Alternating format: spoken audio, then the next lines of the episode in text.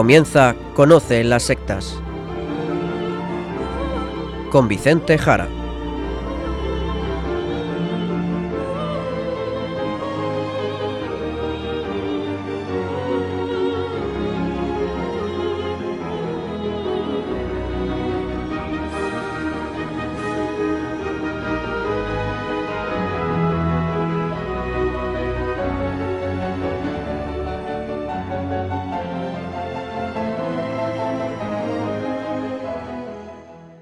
Buenas tardes, queridos amigos de Radio María.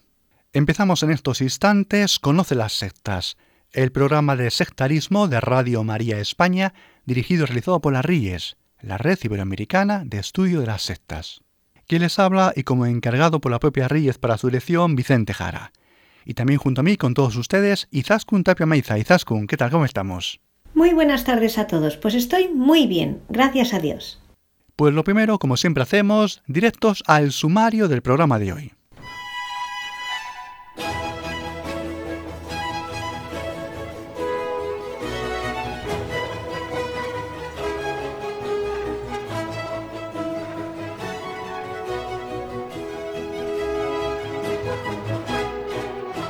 Vamos a profundizar en una serie de aspectos doctrinales que nos ayuden a los cristianos a estar alerta ante tantas sectas, religiosidades, orientalismos, nueva era, etc.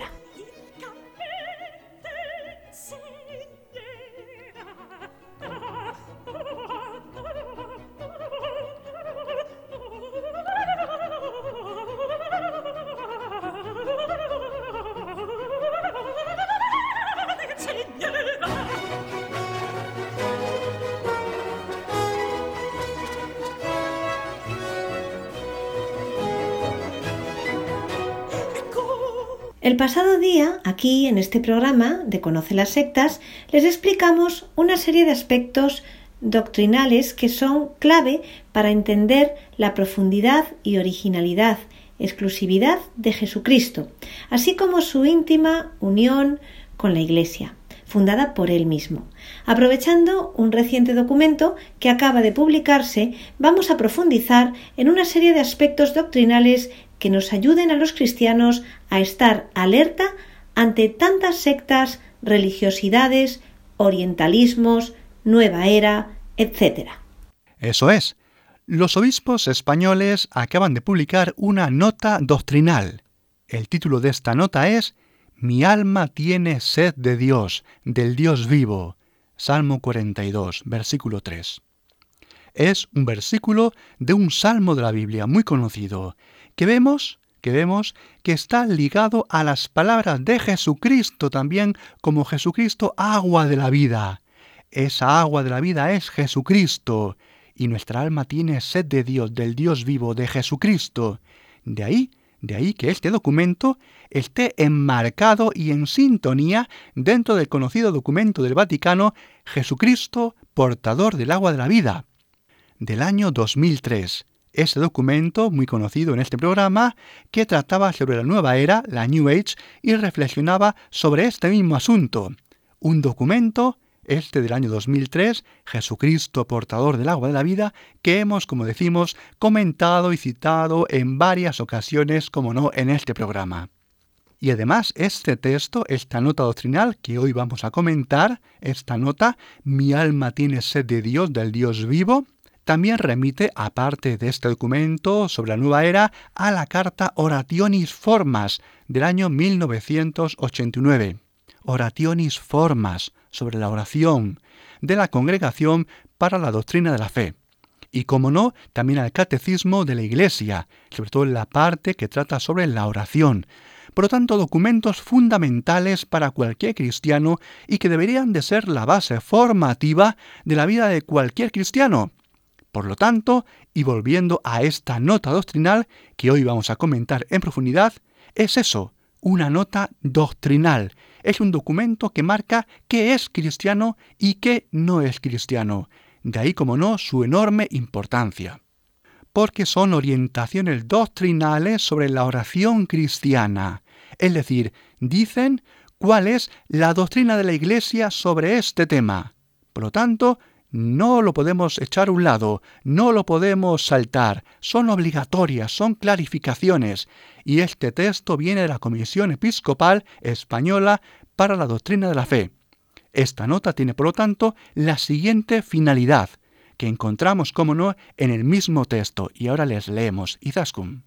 La presente notificación quiere mostrar la naturaleza y la riqueza de la oración y de la experiencia espiritual enraizada en la revelación y tradición cristianas, recordando aquellos aspectos que son esenciales, ofreciendo criterios que ayuden a discernir qué elementos de otras tradiciones religiosas, hoy en día muy difundidas, pueden ser integrados en una praxis cristiana de la oración y cuáles no e indicando las razones de fondo de la incompatibilidad de ciertas corrientes espirituales con la fe cristiana. Con ello, queremos ayudar a las instituciones y grupos eclesiales para que ofrezcan caminos de espiritualidad con una identidad cristiana bien definida, respondiendo a este reto pastoral con creatividad y al mismo tiempo con fidelidad a la riqueza y profundidad de la tradición cristiana. Por lo tanto, por lo tanto, discernimiento, discernimiento. Y los obispos, como no, como no, nos ayudan a discernir. Y lo que apunta la nota, y por eso se ha publicado, es que, lamentablemente, no está habiendo mucho discernimiento en muchas ocasiones. Y estamos colando, cuidado, estamos colando en el catolicismo cosas que no se pueden colar. Por lo tanto, mucho cuidado con estos abusos de prácticas sobre todo de corte oriental y de la nueva era por parte de algunos cristianos. Llega incluso a decir esta nota que, y citamos entre comillas, de hecho, de hecho, dice esta nota, ciertos planteamientos dentro de la Iglesia han podido favorecer, han podido favorecer la acogida a crítica de métodos de oración y meditación extraños a la fe cristiana. Cerramos comillas. Así es, así es. Es un documento muy valiente. La Iglesia incluso reconoce errores y que ha de decir entonces una palabra aclaratoria ante bastante confusión por parte de muchos cristianos. Seguimos, seguimos, queridos oyentes. Se inicia esta nota con un primer capítulo que tiene este título, Situación espiritual y retos pastorales. Y arranca así el documento con las siguientes palabras. La sed de Dios acompaña a todos y a cada uno de los seres humanos durante su existencia. Un arranque, como vemos, perfecto. Toda persona necesita, necesita de Jesucristo, que es el agua de la vida. Es algo que afecta a todo ser humano. Y rápidamente el documento entra de lleno, llamando la atención ante ese variado mercado de ofertas religiosas que hoy nos inundan nueva era, orientalismo, sectas y gurús de todo tipo, etcétera, etcétera. Y dice así el documento. Estamos asistiendo al resurgir de una espiritualidad que se presenta como respuesta a la demanda creciente de bienestar emocional, equilibrio personal, disfrute de la vida o serenidad para encajar las contrariedades. Una espiritualidad entendida como cultivo de la propia interioridad para que el hombre se encuentre consigo mismo y que muchas veces no lleva a Dios.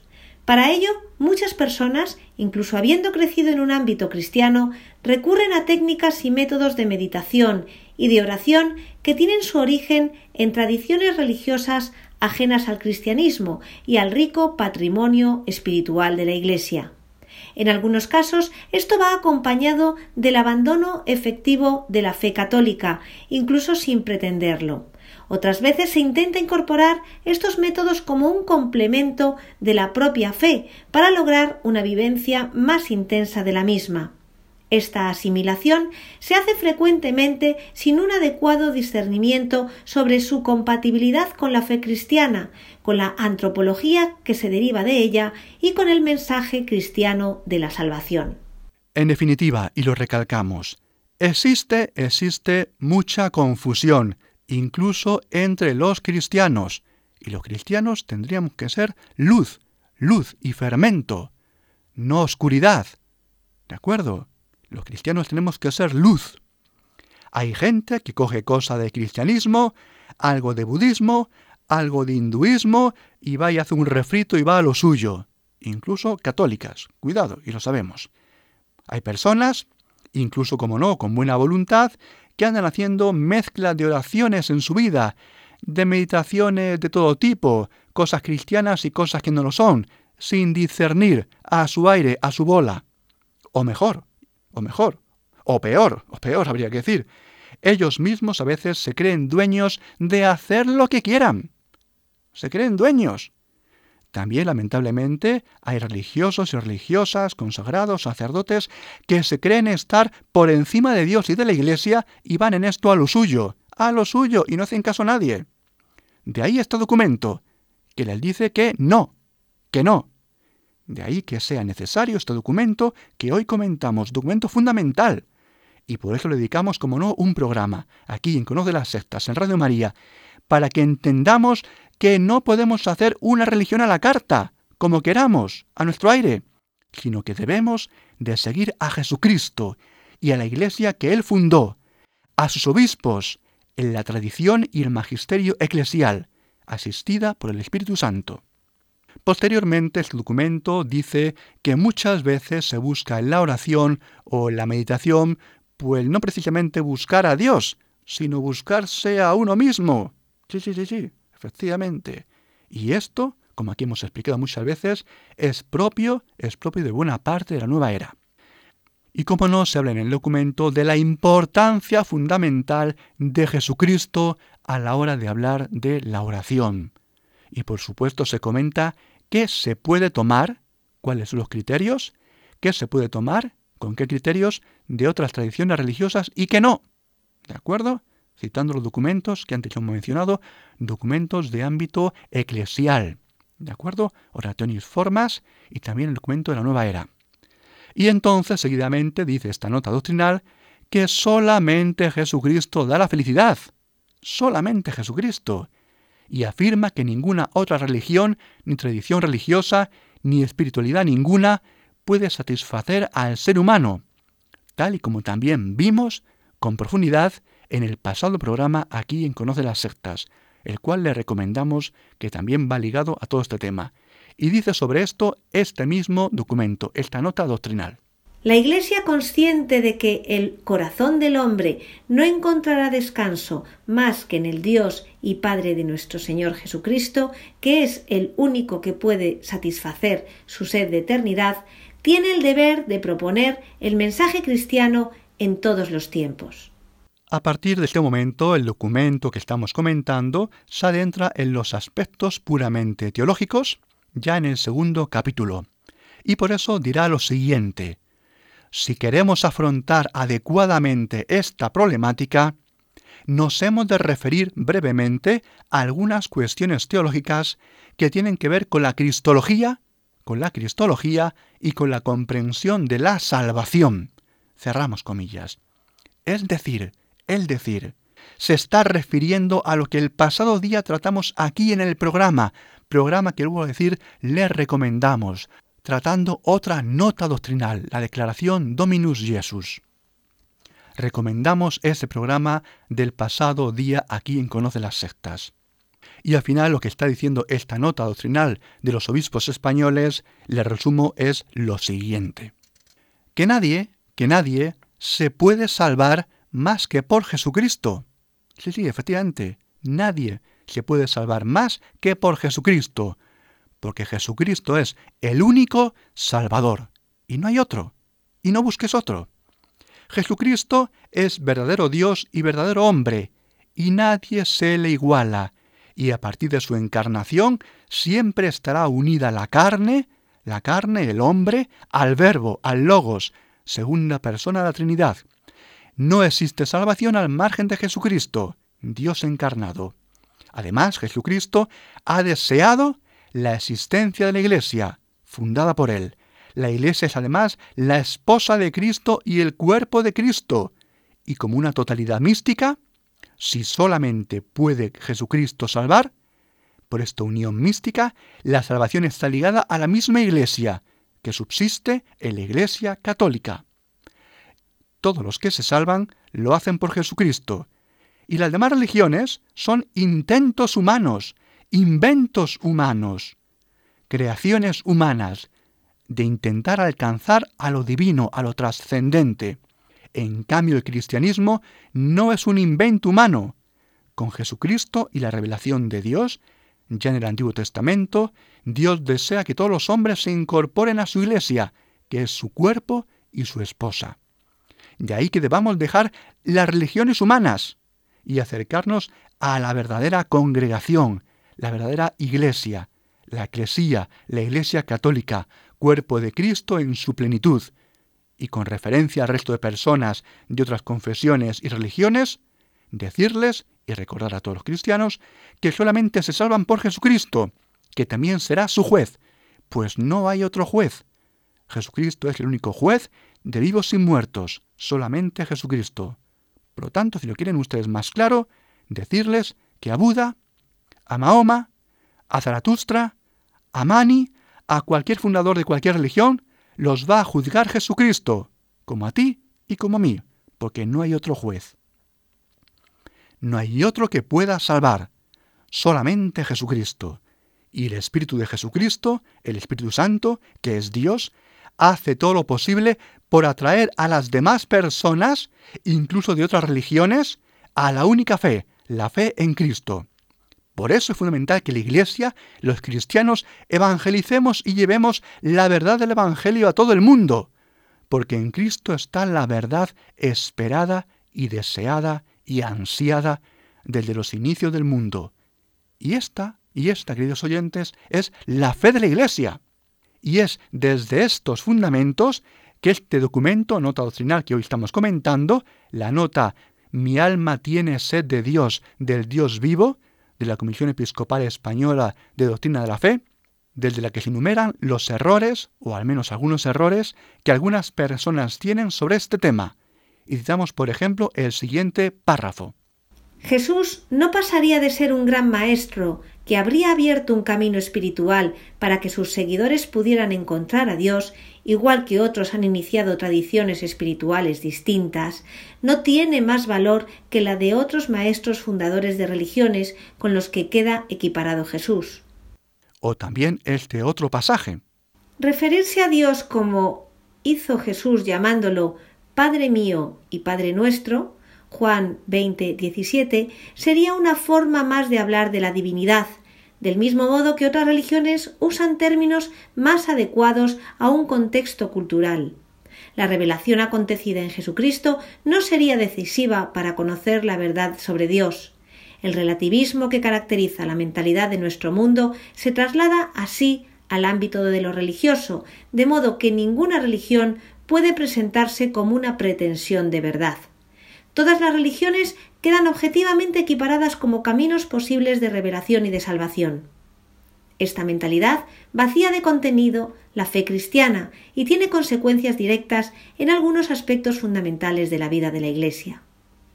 No solo en la espiritualidad, pensemos, por ejemplo, en el peligro que esto entraña para la actividad misionera, que se volvería innecesaria si Cristo no fuera el revelador del Padre y el Salvador único y universal. Este documento también comenta que para muchos la felicidad futura pues ha sido sustituida por una felicidad aquí en el mundo, olvidándose ya de todo lo demás. Como dice el texto, una felicidad, citamos entre comillas, reemplazada por un optimismo utópico que confía en que el hombre podrá alcanzar la felicidad mediante el desarrollo científico o tecnológico. Cerramos comillas sería, también citando al texto, pero ya con mis palabras, un neopelagianismo donde uno cree que puede salvarse por sí mismo y también un neonosticismo que busca una felicidad, pero subjetiva, en uno mismo. Y a partir de este punto se entra ya en el tercer capítulo de la nota doctrinal, que tiene como título Las espiritualidades que se derivan de estas doctrinas. Pero esto, si les parecen, queridos oyentes, y si te parece Izaskun, lo vemos en unos minutos. En el programa de hoy vamos a escuchar canciones del cantante español recientemente fallecido Camilo VI. Comenzamos con el tema Llueve sobre mojado.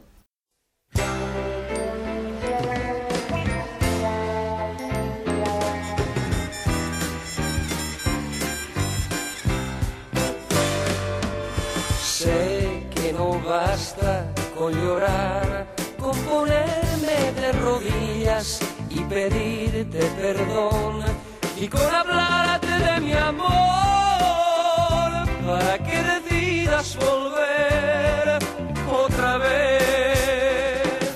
Sé que es difícil compartir los días y las noches, pero sé que me quieres como yo te quiero a ti. ¿Por qué debemos sufrir? ¿Por qué debemos sufrir? Si lloro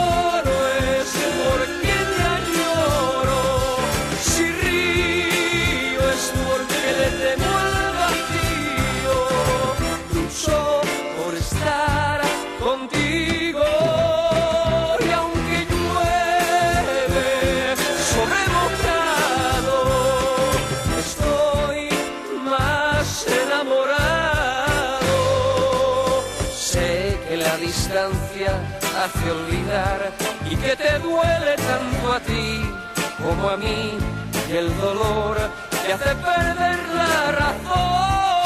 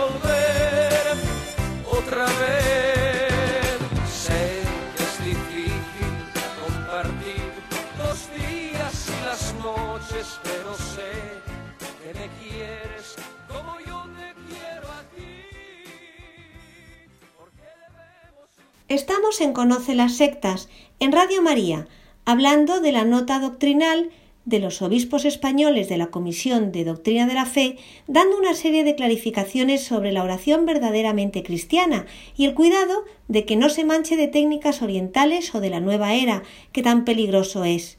Y seguimos comentando este documento. Pues eso es, y estamos ya entrando en el capítulo tercero de esta nota, y como antes les decíamos, este tercer capítulo tiene como título Las espiritualidades que se derivan de estas doctrinas. Y aquí lo que se hace es hablar, tratar de la meditación Zen, tema que hemos tratado aquí en este programa con amplitud, programas que les recomendamos. La nota doctrinal, como no, aclara que el Zen no es cristiano, no es cristiano, y por supuesto no se puede hacer Zen si eres cristiano. Son incompatibles. Vamos a recoger algunos fragmentos de esta nota doctrinal. La reducción de la oración a meditación y la ausencia de un tú como término de la misma convierten este tipo de prácticas en un monólogo que comienza y termina en el propio sujeto. La técnica Zen consiste en observar los movimientos de la propia mente con el fin de pacificar a la persona y llevarla a la unión con su propio ser. Entendida así, difícilmente puede ser compatible con la oración cristiana, en la que lo más importante es el tú divino revelado en Cristo. Frecuentemente, el Zen elimina la diferencia entre el propio yo y lo que está fuera, entre lo sagrado y lo profano, entre lo divino y lo creado. Una energía difusa anima toda la realidad visible e invisible que a veces adquiere fisonomía panteísta. Si en algún momento se alude a la divinidad, no se puede distinguir el rostro personal del Dios cristiano. Cuando la divinidad y el mundo se confunden y no hay alteridad, cualquier tipo de oración es inútil. Y también, como es de esperar, y lo agradecemos mucho, hace una llamada de atención a los cristianos, a veces muy despistados en este sentido. Dice por ello que A veces la meditación zen es practicada por grupos cristianos y organizaciones eclesiales. Algunos llegan incluso a hablar de un supuesto zen cristiano. En principio, esto no supondría mayor dificultad si se limitara a incorporar a la pedagogía de la oración cristiana ciertas técnicas que predisponen el cuerpo y el espíritu al silencio necesario para la oración, pero en no pocas ocasiones va más allá de esto, teniendo consecuencias para la misma comprensión de la oración. Como criterio de discernimiento, es bueno distinguir, en primer lugar, entre las técnicas concretas y el método. Este texto, he de decirles que está recordando otros textos del Magisterio, a los que ya nos hemos referido aquí en amplitud en este programa, en otras, en otras ediciones, pero la verdad, personalmente decirles que yo, que yo creo que en Asia, en Asia, es muy difícil, es muy difícil distinguir la técnica del fondo, la pedagogía, la forma del contenido. Por eso yo personalmente recomiendo no asumir prácticamente nada, prácticamente nada del hinduismo ni del budismo, tampoco las posturas, tampoco ninguna técnica. ¿Por qué? Porque en Asia, en el mundo oriental, está todo muy entremezclado. Por lo tanto, cuidado que no se puede coger una técnica o algo más o menos pedagógico, porque te llevas todo. ¿De acuerdo? En Oriente está todo muy unido. Por lo tanto, mucha, muchísima precaución. ¿De acuerdo? De ahí la gran peligrosidad de todo este mundo oriental, de religiosidades orientales. No tenemos tiempo hoy, la verdad, pero yo le recomiendo otros programas de Conocen las sectas, donde he tratado con amplitud este tema y dado algunas indicaciones.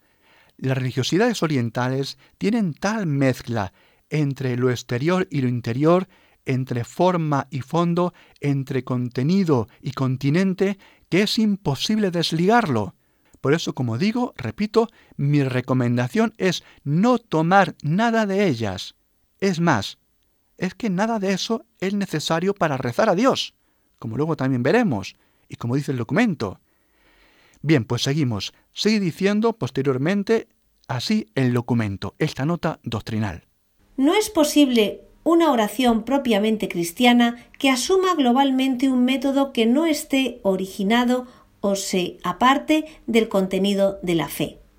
Tampoco se puede aceptar acríticamente ciertos planteamientos que interpretan algunos temas centrales de la fe cristiana desde los esquemas de pensamiento propios del budismo zen, estableciendo paralelismos, por ejemplo, entre el camino del zen y Jesús como camino, o entre la kenosis de Dios, el Hijo de Dios que se vacía, y el desapego y el desprendimiento radical que se practica en el budismo, el vaciarse de uno mismo.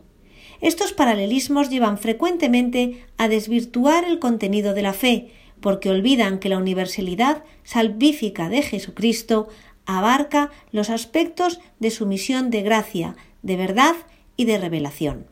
Y tras hablar del Zen entra en el tema de las espiritualidades del pluralismo religioso, es decir, todas aquellas corrientes que afirman que Jesús es un maestro más, como Buda, un iluminado más, o como cualquier otro gurú, o santón oriental, o chamán, o brujo, o mago, o maestro buscador cualquiera de lo divino. Y lo comento como no, es claro, es muy claro, no podía ser de otra forma. Nos repite lo que siempre la Iglesia ha dicho. Dice que no, que no podemos creer que todas las religiones sean iguales, caminos paralelos hacia lo divino, que no podemos caer en ese relativismo religioso. Eso es una trampa, y que asumir eso sería negar la exclusividad de Jesucristo, como antes ya recordamos, de que solo Él, solo Jesucristo, ha visto el rostro del Padre, el rostro de Dios, como nos recuerda el Evangelio de San Juan, y tal como ya hablamos en el programa pasado de Conocen las sectas, que les repito, si lo recomendamos. Así dice el texto lo siguiente. Aquellas formas de espiritualidad en las que en todo su recorrido se prescinde de la fe trinitaria y particularmente de la encarnación, no son compatibles con la fe cristiana.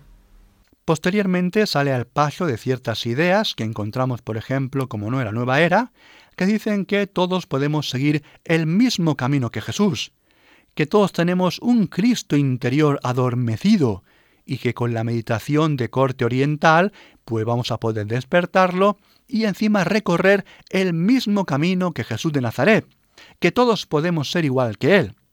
Pues no, no, esto es un engaño, esto es una mentira, y no caigamos en este error, Porque la verdad, la única verdad, es que Jesucristo es único, el Dios encarnado, y hacer pensar a las personas que son como Dios, que son como Jesucristo, es un engaño tan viejo, tan viejo, como viejo es el diablo.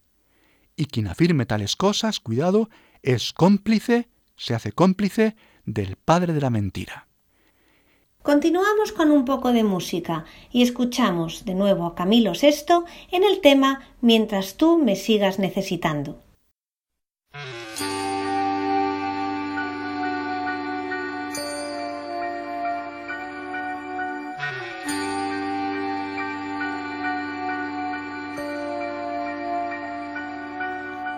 Cada noche rezo una oración y le pido al cielo que seas siempre como eres y no cambies jamás.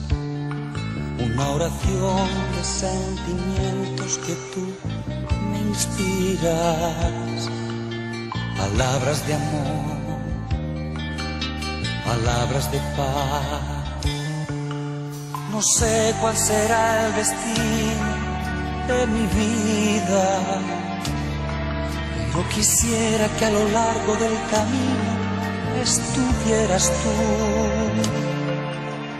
Gracias por quererme, aunque no lo digas.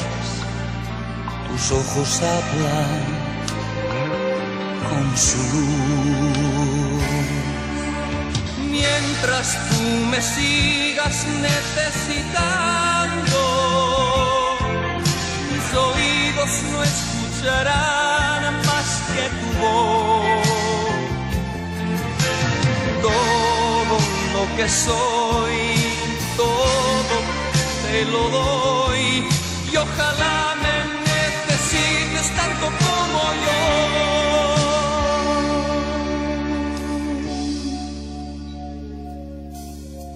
Pudiera controlar mis emociones, seguiría sintiendo lo mismo dentro de mí.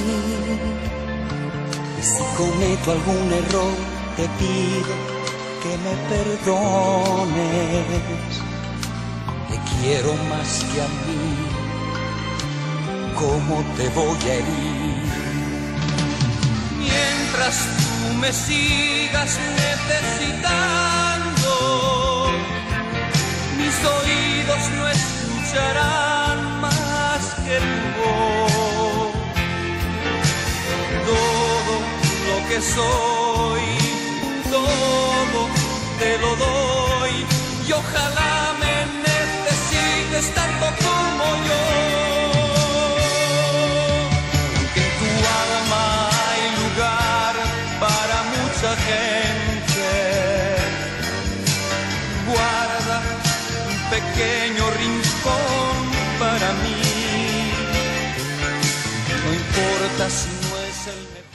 Estamos en Conoce las sectas, el programa de Radio María España sobre sectarismo, hablando con Vicente Jara de una reciente nota doctrinal aclaratoria sobre la oración cristiana ofrecida por los obispos españoles que conforman la Comisión de la Doctrina de la Fe.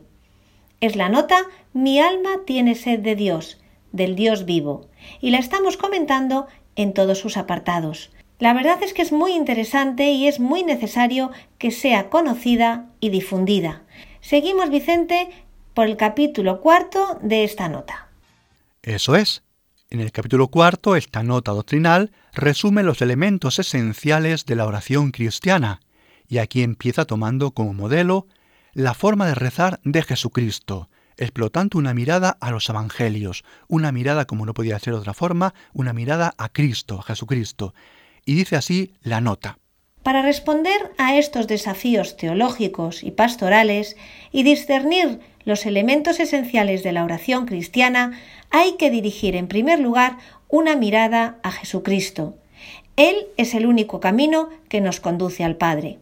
La verdad es que no es este propiamente el programa para hablar de la oración cristiana, ya hay otros programas aquí en Radio María, por ejemplo el que a continuación se emitirá, pero sí creo que existen fuertes carencias en el pueblo cristiano a la hora de rezar, a la hora de hacer oración. Creo que los sacerdotes deben de incidir mucho más en estos aspectos, formar a la gente, formar a los cristianos, y pedirle a todos los bautizados, a todos los laicos, que en su vida familiar sea patente, sea muy explícita la oración, la oración. Y sobre este tema dice la nota doctrinal lo siguiente, le vamos a entresacar algunas cosas porque nos ofrece algunas notas, algunas pinceladas totalmente opuestas, como no, totalmente opuestas al modo de hacer de la meditación de tipo oriental, al tipo de corte de meditación de la nueva era. Totalmente opuesta la oración cristiana a este tipo de oraciones orientales y de la New Age. La oración del Señor es expresión de su relación filial con el Padre. Está, por tanto, dirigida a Dios y nunca es un ejercicio de introspección que termina en él mismo. El Dios a quien el Señor se dirige tiene un rostro concreto. El Señor no vino al mundo para hacer su voluntad, sino para cumplir la voluntad del Padre que le había enviado. En la oración del Señor, el centro no son sus deseos ni la consecución de una felicidad terrena al margen de Dios, sino la comunión con el Padre. El criterio de autenticidad de la oración cristiana es la confianza filial en Dios, para aceptar que se haga siempre su voluntad, sin dudar nunca de Él y poniéndose al servicio de su plan de salvación. Vivir como si Dios no existiera es la mayor dificultad para la oración. Y también nos recuerda esta nota doctrinal de los obispos en oposición a los buscadores de técnicas de meditación que están buscando lo último, buscando al último gurú, al gurú de moda, al iniciador de moda de técnicas de meditar, le dice así la nota doctrinal. En este tiempo, en el que parece que para muchos el primer problema de la oración es la cuestión de las técnicas para entrar en ella, llama la atención que Jesús no diera muchas instrucciones sobre esto. Para él es más importante la sencillez exterior y la sinceridad interior. Y como no, los obispos recuerdan la oración que Jesús nos enseñó, el Padre nuestro. Entre todas las enseñanzas de Jesús sobre la oración destaca el Padre nuestro. La oración del Señor es la propia del Hijo, la de los discípulos, la de quienes por gracia son hijos en el Hijo y por eso pueden dirigirse a Dios llamándole Padre. El cristiano reza al Padre Nuestro con los mismos sentimientos filiales de Cristo, que no vino a hacer su voluntad, sino a cumplir la voluntad del Padre que le había enviado. Y otro punto muy interesante, comentando esta oración, el Padre Nuestro, es lo siguiente que recoge esta nota doctrinal, que dice lo siguiente, Izaskun. El discípulo no está fuera del mundo, pero sabe que a pesar de todas sus posibles riquezas, es una criatura necesitada de la providencia y del amor del Padre. Desde su pobreza y fragilidad pide por nosotros, por todos los hombres del mundo, para que Dios los sostenga en el tiempo de la peregrinación, perdone sus faltas, les dé fortaleza en la tentación y los libre del maligno, la mayor amenaza para la salvación de la humanidad así como el origen de todos los males de los que es autor e instigador. Y como decimos, este aspecto es muy interesante, muy interesante.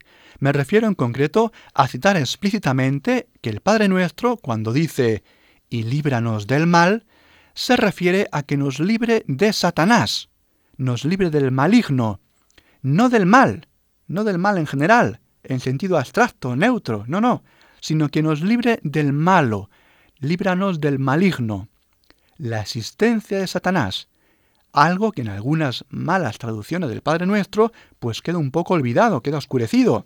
Por lo tanto, lo agradecemos también, lo agradecemos enormemente a los obispos. Líbranos del malo. Apo tu ponerú, dice el texto en griego de los Evangelios. Esa es la mejor versión. El mal, el mal en general, es propio de la vida del cristiano, obviamente. No tiene sentido pedir a Dios que nos libre del mal. Jesús también sufrió el mal.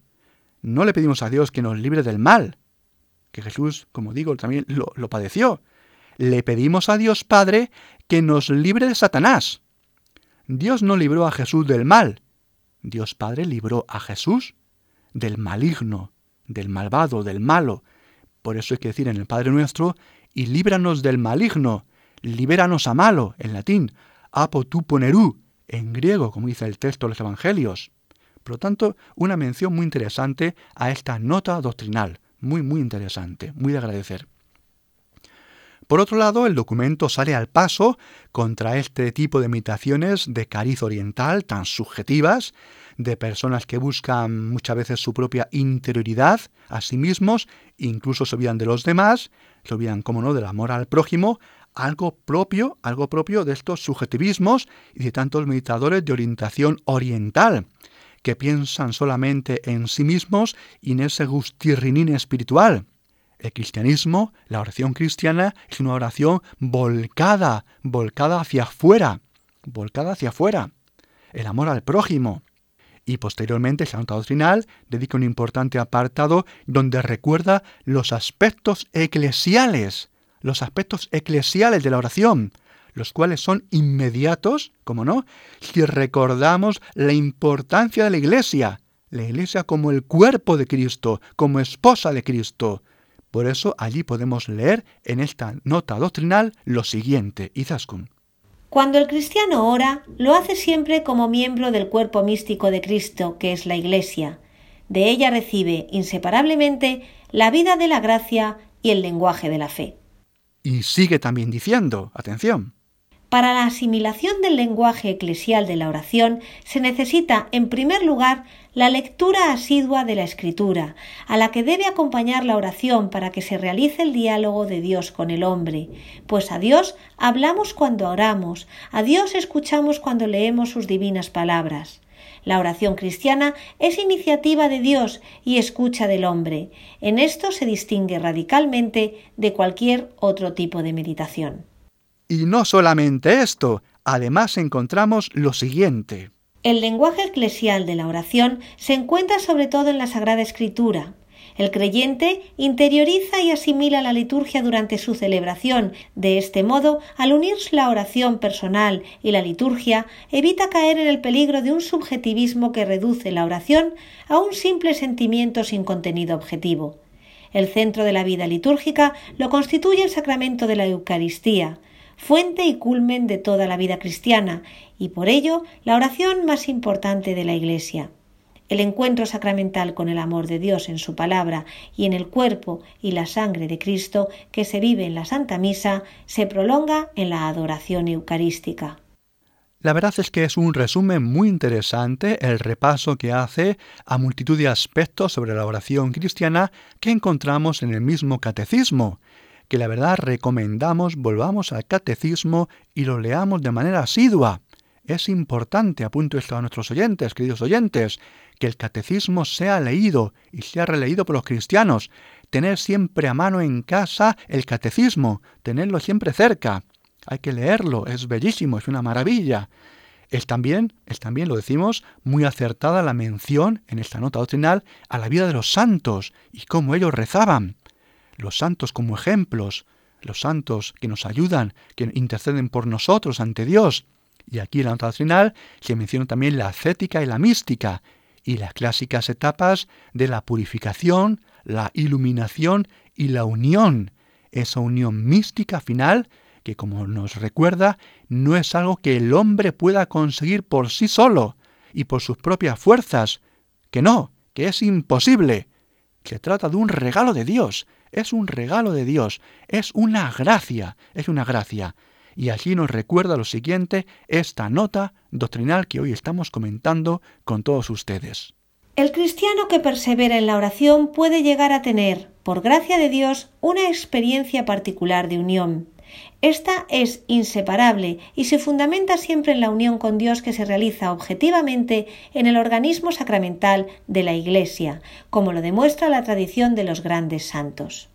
Para seguidamente recordarnos que Cualquier misticismo que, rechazando el valor de las mediaciones eclesiales, oponga la unión mística con Dios a la que se realiza en los sacramentos, especialmente en el bautismo y la Eucaristía, o que lleve a pensar que los sacramentos son innecesarios para las personas espirituales, no puede considerarse cristiano. En fin, en fin, como vemos, muchas, muchísimas diferencias entre el cristianismo y la oración cristiana con lo que se vende y se ofrece la nueva era y por todos los orientalismos que nos circundan y al final también nos abruman.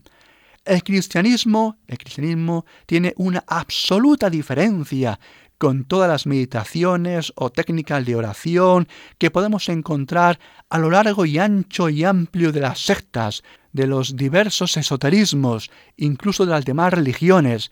El cristianismo por Jesucristo supone una absoluta diferencia, es totalmente otra cosa. Así, esta nota doctrinal afirma que muchas veces, muchas veces, estas técnicas de meditación, como el mindfulness, cuidado, cuidado con el mindfulness, intentan esconder su origen religioso y se difunden en movimientos que se podrían reunir bajo la denominación de New Age, nueva era, por cuanto se proponen en alternativa a la fe cristiana. Cerramos comillas, dice así el documento, alertando del mindfulness. De esto hemos hablado ampliamente aquí, ampliamente aquí en Conoce las Sectas, programa que le recomendamos. Cuidado con todo esto y todas estas corrientes que se hacen pasar por nuevas, pero son tan viejas como las primeras herejías del cristianismo. Y hay personas, incluso sacerdotes y religiosos, religiosas, que están muy confundidos, muy confundidos. Cuidado, cuidado. Y finalmente, ya acabando el documento, el documento, el texto de los obispos, nos remite al modo de oración de la mismísima Virgen María. Ahí es nada. Y dice lo siguiente. La Santísima Virgen María, Madre y modelo eminente de la Iglesia, es también para todos los cristianos ejemplo logrado de oración. En el tiempo que precede a la Anunciación, su plegaria la lleva a prestar atención a las cosas de Dios y a crecer en el deseo de entregarse totalmente a Él, en el cumplimiento de su voluntad. Cuando recibe el anuncio del ángel, manifiesta su consentimiento para que se cumpla en ella la palabra que le ha sido anunciada y se ofrece a Dios como su humilde esclava. Lucas 1:38 en su cántico de alabanza manifiesta su alegría en el Señor, no sólo por lo que ha hecho en ella, sino porque por medio de su Hijo se realiza la salvación de toda la humanidad. Lucas 1, 46, 55. En los acontecimientos de la infancia del Señor conservaba y meditaba todo en su corazón. Lucas 2, 19 acogía las gracias que Dios le daba por medio de su Hijo y se disponía a responder con más generosidad. Mirando a Jesucristo, veía en actitud contemplativa al Hijo de Dios hecho hombre y era introducida como nadie lo ha sido jamás en la misma vida de la Trinidad. En Caná de Galilea se muestra como una mediadora eficaz ante su Hijo y su intercesión provoca que el Señor comience a realizar los signos que manifiestan la llegada de la hora de la salvación. Juan 2, 1, 10. Al pie de la cruz hace suyas las palabras de Jesús y en su corazón las transforma en su propia oración. En la espera del Espíritu Santo, ora con la Iglesia, Hechos 1.14, haciendo suyas todas sus necesidades y ora por ella para que no desfallezca en su misión. Ella, con su testimonio, ha sido para tantos maestros de oración el verdadero modelo de discípulo orante. Y ya para ir finalizando, citarles las siguientes palabras de la parte ya conclusiva de este documento. En esta nota hemos querido recordar los elementos esenciales que no pueden faltar en la iniciación a la oración cristiana. Exhortamos, pues, a los sacerdotes, personas consagradas, catequistas, a las familias cristianas, a los grupos parroquiales y movimientos apostólicos, a los responsables de pastoral de los centros educativos, a quienes están al frente de casas y centros de espiritualidad, cuya misión en la Iglesia consiste en ayudar a los cristianos a crecer en la vida interior, a que tengan en cuenta estos principios y no se dejen arrastrar por doctrinas complicadas y extrañas. Hebreos 13:9 que desorientan al ser humano de la vocación última a la que ha sido llamado por Dios y llevan a la pérdida de la sencillez evangélica que es una característica fundamental de la oración cristiana.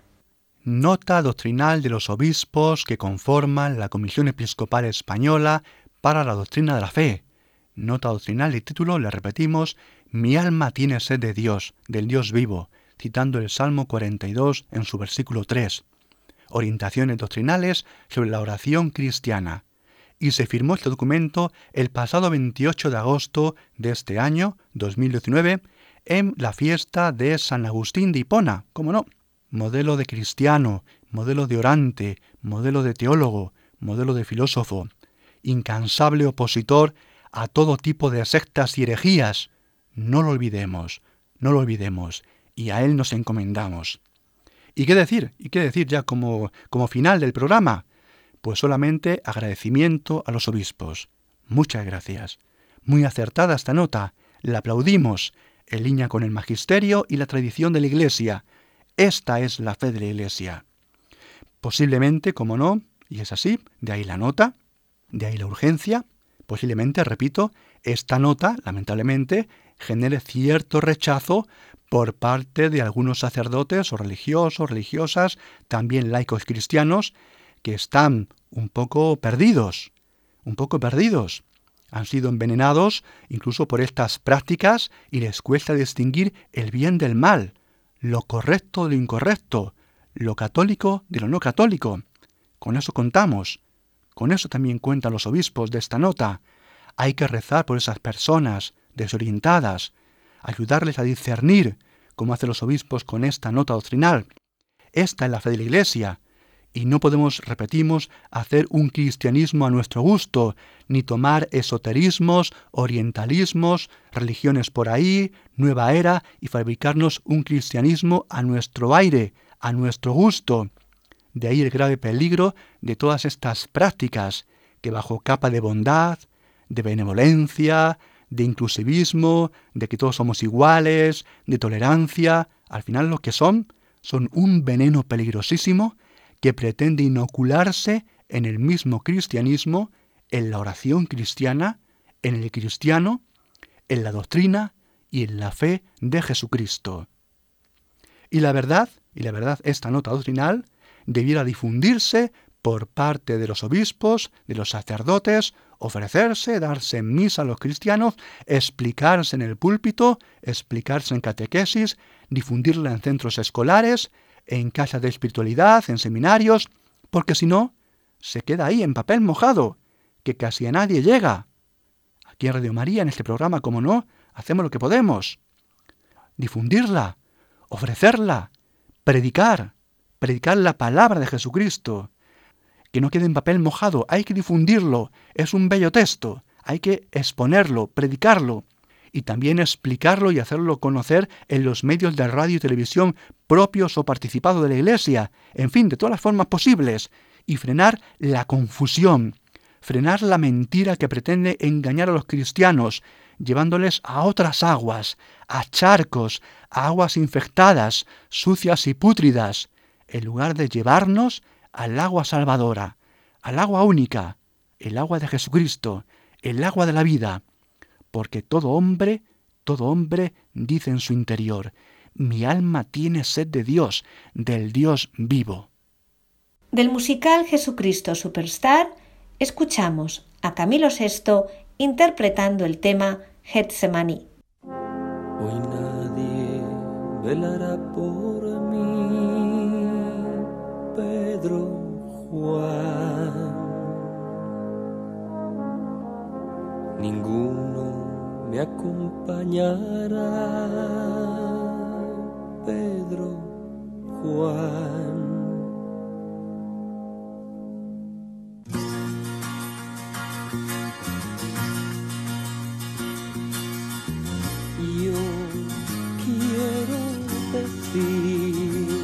En el final, como siempre, les recuerdo nuestro correo electrónico y las tres páginas web.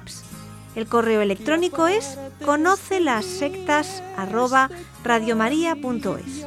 La web de la RIES, la Red Iberoamericana de Estudio de las Sectas, es www.ries-sectas.tk, donde podrán suscribirse al boletín semanal de manera gratuita. La dirección del blog de la Ries es www.info-ries.blogspot.com. También pueden leernos dentro del portal de noticias religiosas de Infocatólica, cuya web es www.infocatólica.com.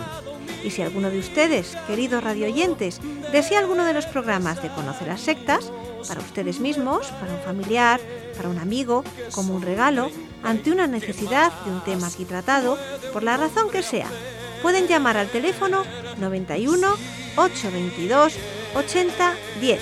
Lo repito, 91 822 80 10. Muchas gracias y buenas noches de parte de todo el equipo. Hasta dentro de dos semanas, si Dios quiere.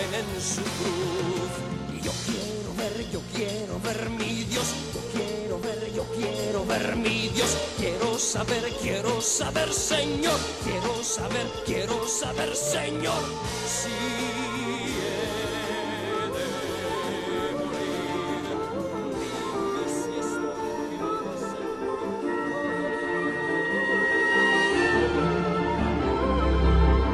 Han escuchado Conoce las sectas con Vicente Jara.